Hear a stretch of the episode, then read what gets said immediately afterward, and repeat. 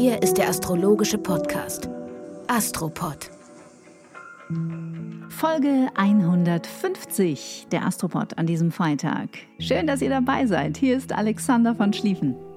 Und Kati Kleff. Ich war sehr begeistert, lieber Alexander, von eurer schönen gemeinsamen Folge, Kirsten und du. Ja, ich hätte das auch nicht gedacht. Also nicht, dass ich uns das nicht zugetraut hätte, aber es ist ja doch eine andere Variante. Und wir wollen ja auch den Astropod grundsätzlich immer weiterentwickeln. Also probieren wir diverse Formate aus. Und ich finde es auch persönlich immer auch eine Herausforderung, was auszuprobieren, was vorher noch nie stattgefunden hat in der Art und Weise. Weil das zieht aus einem selber ja auch immer etwas raus, von dem man gar nicht wusste, dass man das rausziehen kann. Oder rausfindet, man kann es nicht rausziehen. Mhm. Das ist das Wunder am Wachsen. Das Wachstumsrauszieh, nicht rauszieh Wunder. Das fängt ja schon wieder gut an heute. Wie geht's dir? Die Potenzen, die in der Latenz vorhanden sind, ob sie in die Entfaltung kommen oder nicht. Das ist die große Frage. es ist eine aufregende Zeit, Ja. es bleibt dabei. Ja. Und Dinge, die einen berühren, die uns sehr beschäftigen, was auch jetzt Thema dieser Woche ist, weil nämlich morgen die Sonne in die Fische geht und da ist sehr, sehr viel Zeit für sehr, sehr viel Nachbereitung, für Reflexion, für Verdauung. Aber bevor wir in die Verdauungsschleife gehen, würde ich gerne noch ein paar Nachrichten vorlesen, weil es sind so viele geworden, dass ich dann denke, wenn wir das nicht regelmäßig machen, dann gehen die verloren und das wäre ja auch schade.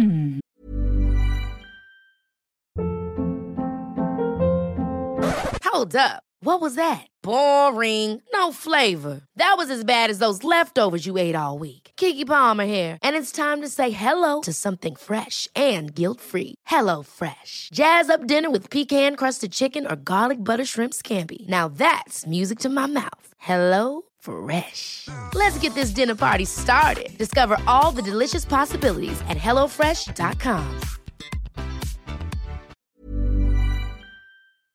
Also, Janine schreibt, nun melde ich mich wegen dem Konjunktiv, der in der letzten Folge angesprochen wurde. Genau diese Form von Sprache mit vielen Würdes, Hätteses, Könntes macht für mich einen wichtigen Teil des Astropod aus. Es lässt so viel Raum für weitere eigene Gedanken und Ideen. Wenn das jetzt plötzlich aus Alexanders Sprache verschwinden würde, würden täte, würde ein wesentlicher Teil des Ganzen für mich fehlen. Also, lieber Alexander, bitte bleibe doch bei dieser wunderbaren Form der Sprache, die wohl zu dir als auch zur Astrologie so gut passt. Es macht sehr viel Spaß und ganz viel vom Charme eures Podcasts aus. Herzliche Grüße. Das ist aber ganz bezaubernd. Das ist hochgradig bezaubernd und dann sind wir uns mal wieder im Einigen und klar darüber, was wir zu tun haben. Achtung, jetzt kommt wirklich ein Knaller. Das Würde Ja. des Alexander ist unantastbar.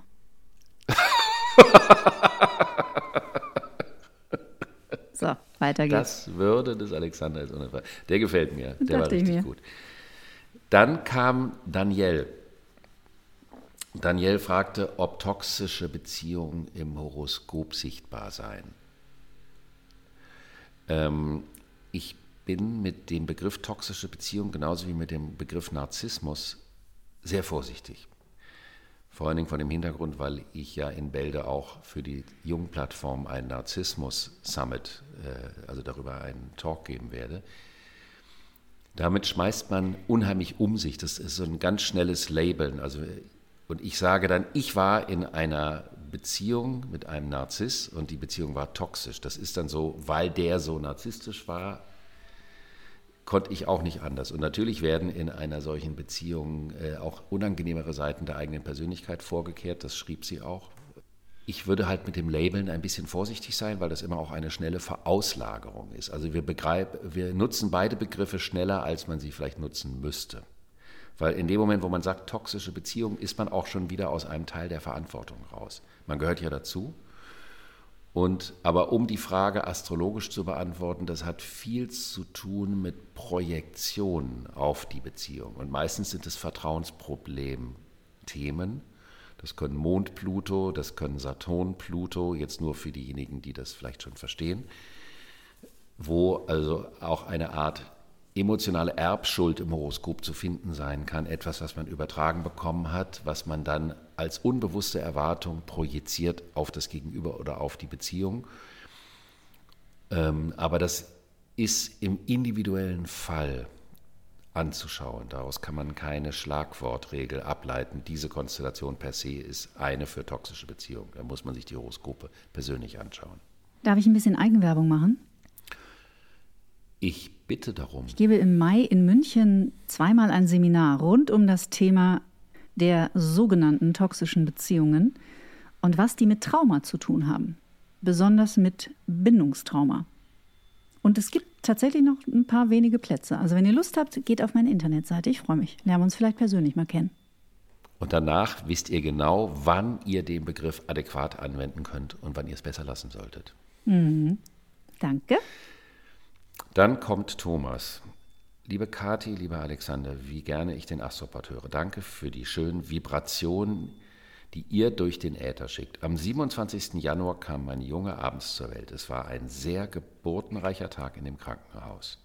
Besser hätte Venus in Fische für mich nicht geschehen können. Diese pure Liebe zu empfangen und in den folgenden Tagen auch zwischen Mutter und Kind zu spüren, war etwas, das mich nachhaltig verändert hat. Wie schön. Mhm, total berührend. Ganz, ganz, ganz süß. Oder? Mhm, sehr. Danke, lieber Thomas. Super schön. Darf ich noch einen? Auf jeden Fall. Aurelia. Es liegt mir dieses Mal besonders am Herzen, mich bei Ihnen zu bedanken. Warum? Weil Sie in einer der letzten Sendungen im Rahmen der royalen Geschichten die Progressionen erwähnt haben. Mir füllten sich vor Erleichterung gerade die Augen mit Tränen und die eine oder andere kullerte über die Gesichtsbacke. Kann man sich so richtig vorstellen. Mhm. Ich fühlte mich im astrologischen Kontext das erste Mal nicht mehr so allein damit.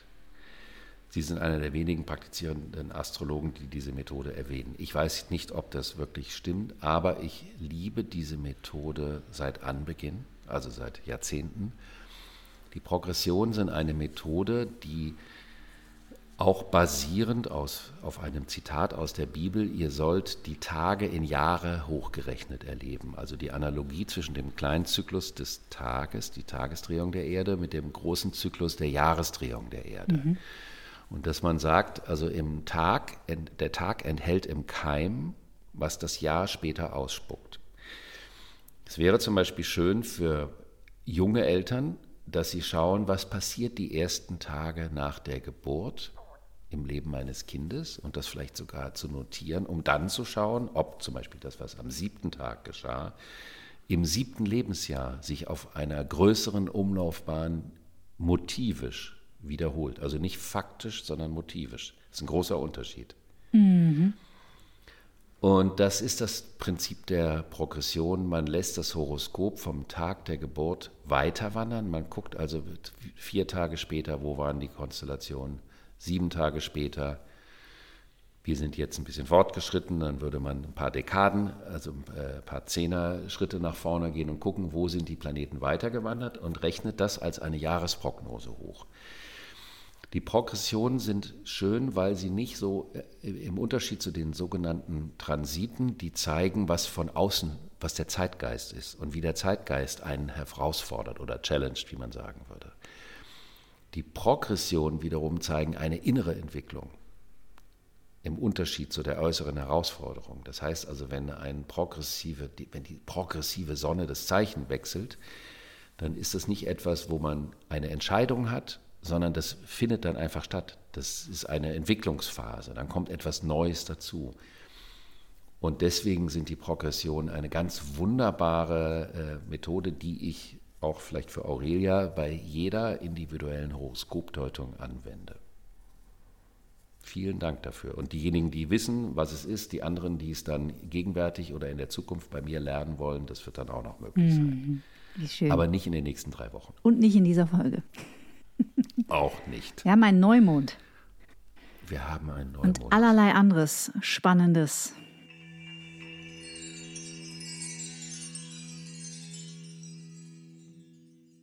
Am morgigen Tag geht die Sonne in das Zeichen Fische, also das letzte Kapitel des Tierkreises beginnt für den Jahreslauf, das Ende.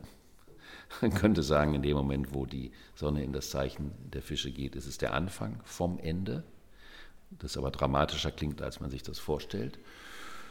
Und dann folgt am Montag ein Neumond im Zeichen Fische. Deswegen möchte ich äh, morgen, Samstag und Montag direkt zusammennehmen. Mhm, gerne. Als Thema, weil sich das nicht lohnt, das auseinander zu dividieren. Und da ist die Frage, was bedeuten die Fische und was bedeutet das Ende? Und wie wichtig ist das Ende? Mhm. Also das ist das letzte Zeichen. Es ist der Abschluss eines Zyklus, die Reflexion, die Verarbeitung, die Verdauung und darin aber auch das Aussortieren können und die Vorbereitung im Übergang zum Neuen. Also ganz wichtig. Mhm. Natürlich in einer linear denkenden 24-7 Availability, schneller, höher, weiter Gesellschaft mhm. hat das keinen Platz. Mhm. Deshalb ist ja in dieser Zeit auch die Modekrankheit Burnout entstanden, die letztendlich nur die Konsequenz des Ausschließens dieser Phase im Leben äh, zur Grundlage hat. Also in dem Moment, wo man die notwendigen Verdauungs- und Verarbeitungsphasen nicht mehr respektiert, ähm, klappt irgendwann das System zusammen, weil es ja keine Regenerationsmöglichkeit hat und vor allen Dingen auch kein, nicht die Möglichkeit, etwas abzuschließen. Deswegen spricht man auch von Erschöpfungsdepression, was das Ganze wahrscheinlich noch viel mehr auf den Punkt bringen würde als der Begriff Burnout. Stimmt, aber Burnout passt rhetorisch besser in die schneller, höher, weiter Zeit. Das stimmt. Anglizismen. Anglizismen, aber dein Begriff ist natürlich viel angemessener, vollkommen klar. Mhm. Also die Fische symbolisieren die Frage nach dem Sinn dessen, was im Laufe des letzten Jahres passiert ist. Es ist die finale Bedeutung, die man erst erkennen kann, wenn der Zyklus zum Ende kommt. Genauso wie man sagen kann, wenn man ein größeres Thema vorhat, was ein paar Jahre dauert, ein Projekt, kann man erst am Ende wissen, was wirklich die Bedeutung war. Man könnte das auf ein Leben übertragen und sagen, was jemand war, wer jemand war, welche Bedeutung das hat, was er geschaffen hat oder sein Leben, kann man erst dann abmessen, wenn es zum Ende kommt. Mhm. Und was dann übrig bleibt. Und das Wesentliche ist, dass diese Zeit vor allen Dingen dafür da ist, zu schauen, was ist ungelöst geblieben, was ist liegen geblieben? Und was ist im Verborgenen, weil die Fische symbolisieren ja auch das Verborgene, die verborgene Wirklichkeit. In, Im zyklischen Sinne ist die verborgene Wirklichkeit das, was liegen geblieben ist, was nicht ähm, integriert werden konnte. Ich habe das so genannt, was durch die Löcher der selbst konstruierten Wirklichkeit entfleucht ist. Mhm, nett. Das ist nett. Was aber besonders eben, und da ist dein Thema, äh, bei Traumata wahnsinnig relevant ist. Mhm. Denn da gibt es ja dann eine Reaktion, die es notwendig macht, dass man das wirklich dass man Erlebnisse, die man nicht verarbeiten, nicht integrieren kann, die werden abgeschnitten. Also die werden fliegen durch das Netz der jeweiligen Wirklichkeit, die man sich dann aufbaut, damit man überhaupt weiter marschieren kann. Genau, ist ja eine geniale Schutzstrategie des Körpers. Des Körpers, aber auch der Seele. Mhm. Der Stoßdämpfer der Seele wird der Neptun auch genannt aus diesem Grund. Und dann kann man sagen, ähm, was ist verloren gegangen? Was muss zurückgeholt werden? Was muss reintegriert werden? Also die Frage ist, was steht in der Abschlussrechnung eines Zyklus, eines Projektes, eines Lebens?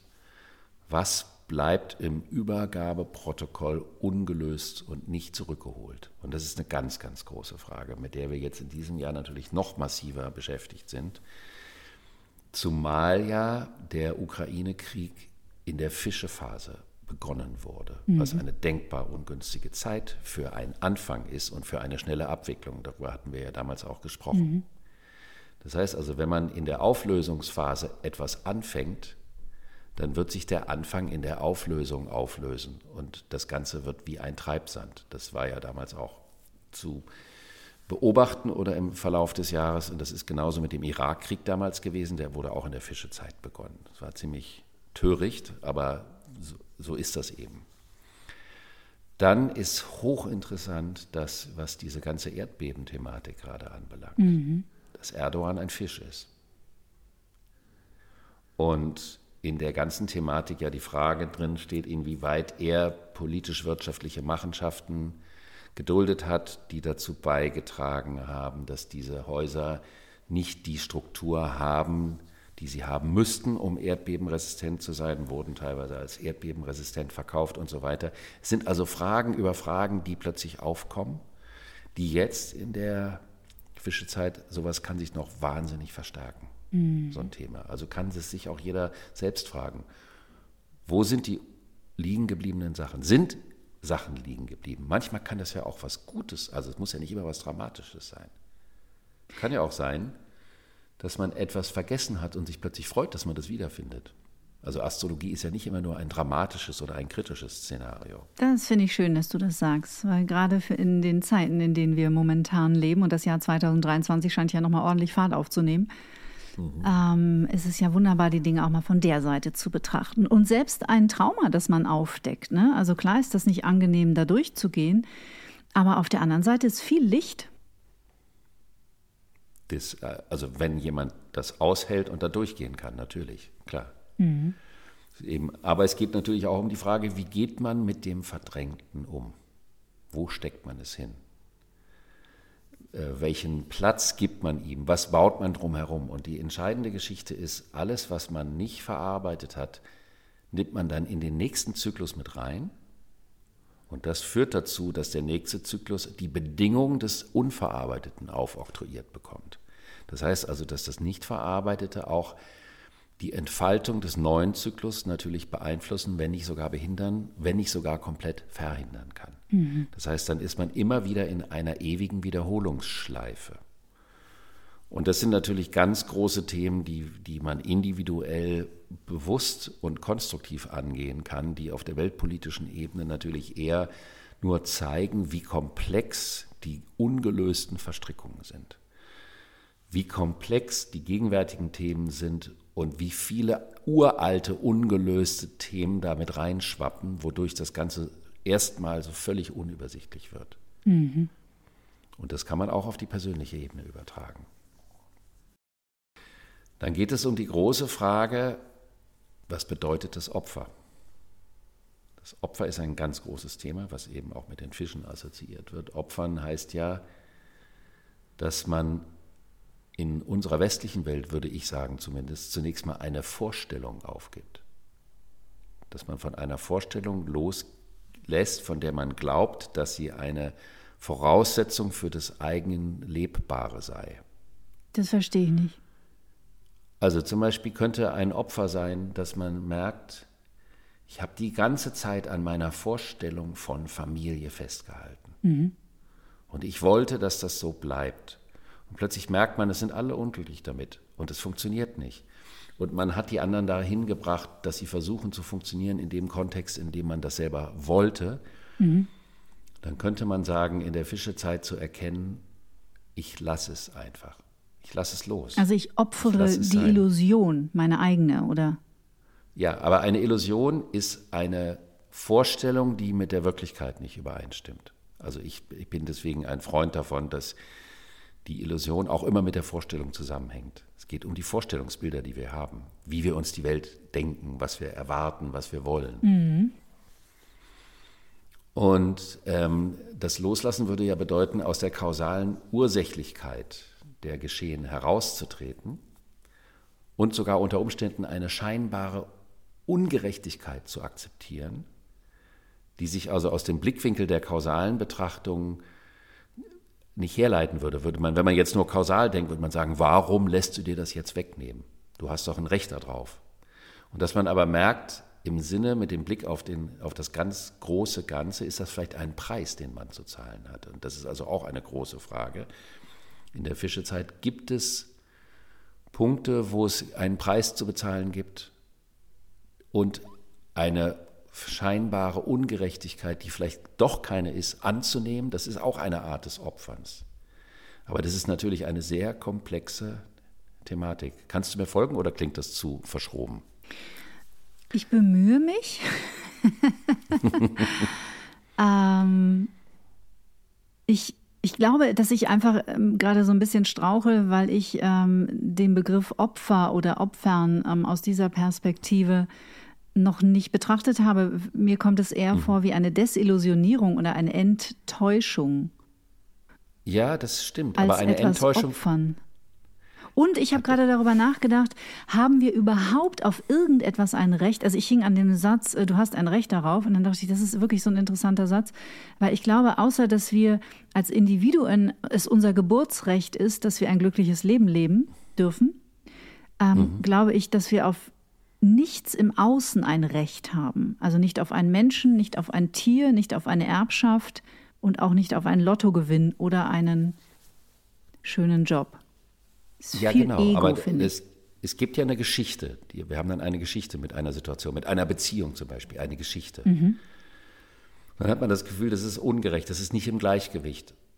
Und trotzdem merkt man, um dem größeren Ganzen zu dienen, ist es besser, diese Ungerechtigkeit zu akzeptieren. Mhm. Das meine ich jetzt mit dem Recht. Ich meine nicht ein Recht per se von Geburt an auf Gerechtigkeit, sondern ein Recht, was sich aus einer Situation und der Geschichte der Situation ergibt. Mhm. Und da dann zu schauen, auf das große Ganze zu schauen und noch weiter zurückgucken und noch weiter zurückgucken, um zu schauen, was ist jetzt wirklich notwendig, welche Schritte zu unternehmen oder nicht zu unternehmen, damit das Ganze im Fluss des großen Ganzen weiterfließen kann und eben gerade nicht ins Stocken gerät. Mhm. Und dass zu einem solchen Zeitpunkt dieses unfassbare Erdbeben kommt und eine gigantische Welle der Empathie weltweit auslöst, auch der Unterstützung und wodurch man auch noch mal eine Relativierung vieler anderer Problemherde, die wir natürlich in diesem Epochenwandel beobachten können, auch noch mal fragen kann, was ist eigentlich das aller allerwichtigste am Ende? Also wenn man jetzt fragt, was ist das Schlimmste zum Beispiel oder was ist das Relevanteste? Welche Folgen, welche Konsequenzen können wir daraus ziehen? Mhm. So war das gemeint mhm. mit dem mhm. Recht, also okay. nicht als ein Grundrecht. Und das bezieht sich oft auf eine Vorstellung davon. Und dann gibt es ja noch eine Geschichte, und die hatte ich ja schon mal erwähnt, nämlich die Thematik, wenn man sich, bevor es an diese sogenannte Abschlussrechnung geht, in der Wassermannzeit rausknallt aus der Verantwortung, also sich einfach rausschießt und sagt, ich habe damit nichts mehr zu tun, dann kommt es nie zu diesem Abschluss. Und dann kann man auch nicht mehr weiterkommen. Das heißt also, jegliche Form von Weiterentwicklung ist dann eine Simulation, eine Vorstellung einer Entwicklung, die aber nicht stattfinden kann, weil die Dinge nicht zum Ende gekommen sind. Und das ist eben das große Thema. Und da hatte ich ja in der vorletzten Folge erwähnt, dass es eine Betrachtung gibt, wo man sagen kann, selbst mit Leid verhindert das Loslassen mhm. und es legitimiert das Drinnenbleiben in dem Ursache-Wirkungsprinzip, weil man sich nämlich der Verantwortung entzieht. Und das ist natürlich eine harte Geschichte. Ich kann mich selber entscheiden, etwas bewusst zu opfern, aber ich kann mich selbst nicht zum Opfer machen. Das können nur die anderen. Die anderen können sagen, du bist in dieser Situation ein Opfer geworden. Wenn aber ich mich selber zum Opfer mache, dann ist das eine Form von mega getarntem Narzissmus. Weil man sich ja in eine Position reinbegibt, wo, der, wo die anderen mich erlösen sollen. Mhm. Und das ist so hochinteressant, weil der ehemalige... Das nennt man Co-Narzissmus. Okay. Und ich, ich bin halt, ich sehe das, betrachte das als eine ganz subtile Extremform des Narzissmus, weil sie so versteckt ist, weil vordergründig über das Opfer man ja sagen kann, ich kann ja nichts dafür. Und das Interessante ist, ist, dass der ehemalige Präsident der Vereinigten Staaten, der mit der roten Krawatte, der unter ganz starken Neptun-Einflüssen gegenwärtig ist, die ganze Zeit behauptet, er sei ein Opfer eines Betrugs. Was total skurril ist, weil das eigentlich der Selbstvorstellung eines Löwe-Aszendenten, nämlich ich bin der König und der Kämpfer, und wenn der König sich zum Opfer macht, das ist das Ende. Das ist hochinteressant, wenn man das ganze kollektive Geschehen aus so einer, ich sage jetzt mal, archetypischen Brille betrachtet. Mhm. Und ähm, das heißt, die Berührbarkeit für alles, für die größtmögliche Verbundenheit, die im Leben da ist, ist die Voraussetzung für die Anerkennung der Verantwortlichkeit in der Fischezeit. Das heißt, wenn ich sage, ist mir alles egal, mich interessiert das nicht, ich habe damit nichts zu tun, dann ist es komplizierter, in diesen Prozess des Auflösens zu kommen. Mhm. Und da wollte ich, wenn ich darf, Entschuldigung, ich rede so in einem durch. Alles gut. Äh, eine Freundin von mir zitieren, die amerikanisch-französische Astrologin Lynn Bell, die immer wieder ganz tolle Texte schreibt. Und ähm, die macht ein Seminar zum Thema Saturn in den Fischen. Das ist eine Konstellation, die wir in Bälde haben. Und sie sagt, es geht darum, dass wir das auflösen, was uns trennt. Also nicht die Verbindung auflösen, alles löst sich auf, sondern das Trennende auflösen. Das, das ist das Trauma. Verdopplung. Ja. Trauma trennt. Trauma trennt, Ideologien trennen. Ist die Frage, ob Ideologien nicht sogar aus Trauma entstehen. Also ich, ich glaube, dass Trauma schon die Wurzel und Ursache von vielem ist sowohl kollektiv als auch individuell. Das ist eine coole, gewagte These, da würde ich aber mitgehen. Mhm.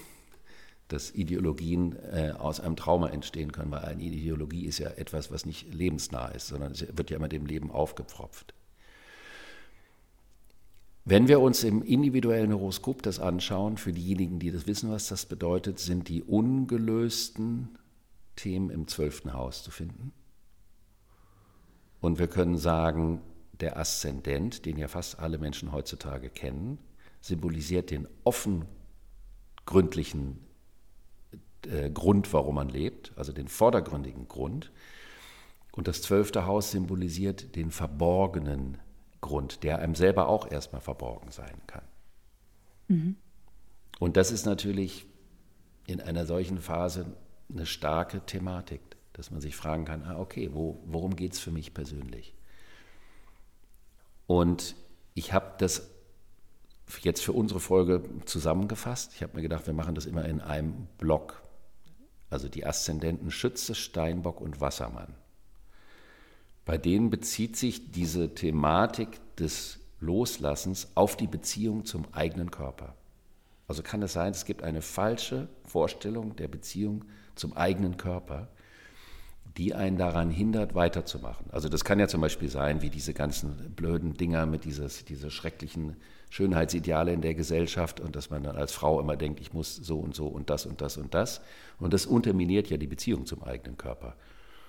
Und dass man da merkt, aha, in diesem Bereich, das ist wahnsinnig wichtig, da die Beziehung neu aufzusetzen und zu gucken, welche uralten Vorstellungen, die dann vielleicht durch die Gegenwart in der Gesellschaft nochmal verstärkt werden, spiegeln sich in meinem eigenen Verhältnis zu meinem Körper. Mhm.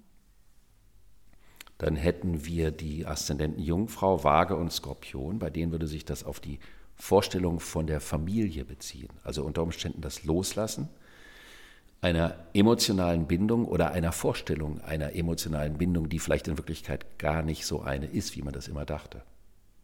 Kennst du das, dass viele Menschen, das wird dir vermutlich nicht so ergehen, mir kann es ja gar nicht so ergehen, die sagen, ich fahre Weihnachten nach Hause. Und damit meinen sie, sie fahren zu ihren Eltern. Mhm. Das ist interessant, weil ja, man könnte ja sagen, also zumindest in meinem Alter, zu Hause ist da, wo ich lebe.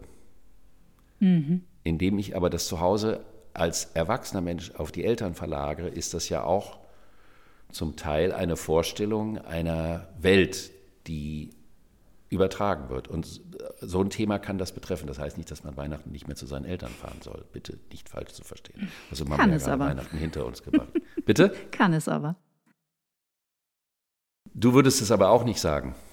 Du würdest ja nicht sagen, ich fahre zu, fahr zu meiner Familie und ich fahre nach Hause. Ich bin aber auch Weihnachten schon seit 25 Jahren alleine. Insofern würde ich das sowieso nicht sagen. Du fährst zu dir nach Hause. Ja. Die Aszendenten Zwillinge, Krebs und Löwe, bei denen betrifft das die Vorstellung von Beziehung.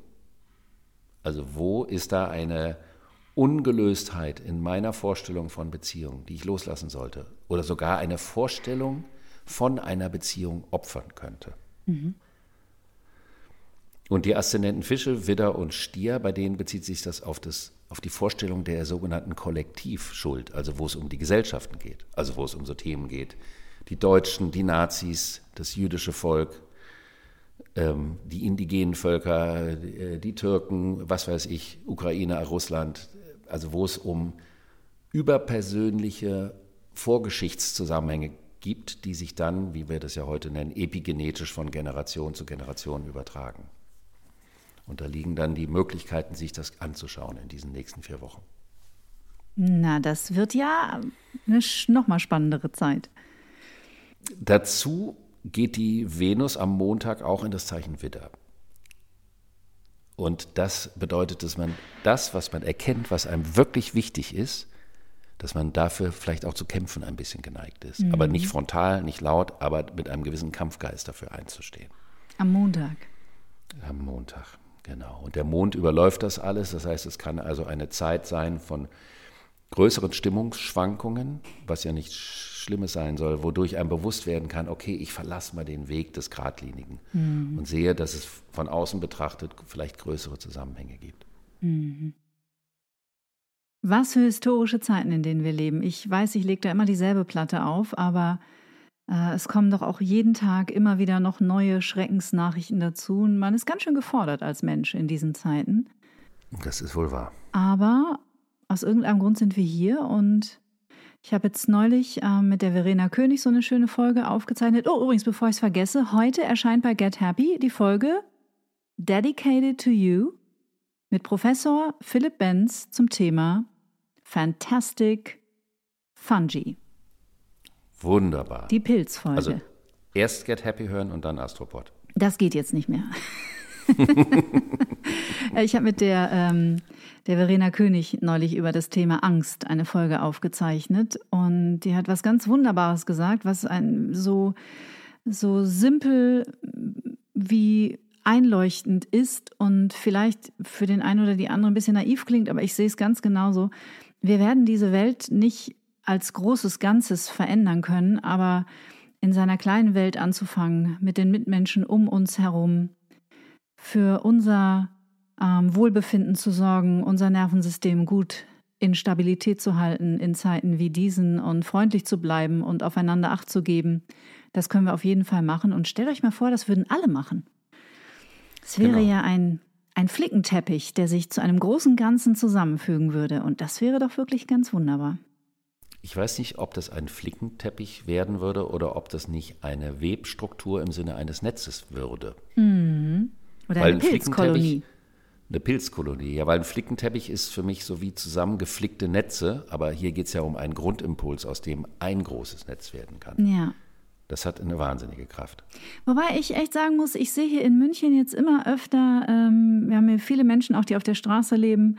Und ähm, ich habe so meine, meine zwei, drei üblichen Verdächtigen, mit denen ich auch immer ein kurzes Wort austausche und ein bisschen Geld da lasse oder einfach eine Banane oder mal eine Butterbreze oder sowas.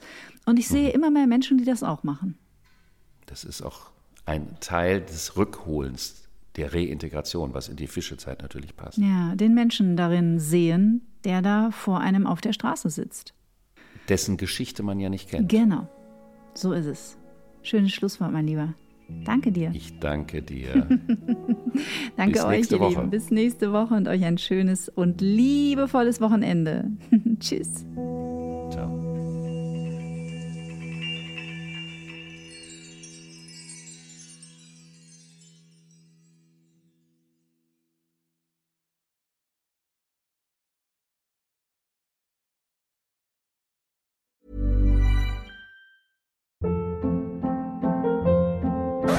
Hold up. What was that? Boring. No flavor. That was as bad as those leftovers you ate all week. Kiki Palmer here, and it's time to say hello to something fresh and guilt-free. Hello Fresh. Jazz up dinner with pecan-crusted chicken or garlic butter shrimp scampi. Now that's music to my mouth. Hello Fresh. Let's get this dinner party started. Discover all the delicious possibilities at hellofresh.com.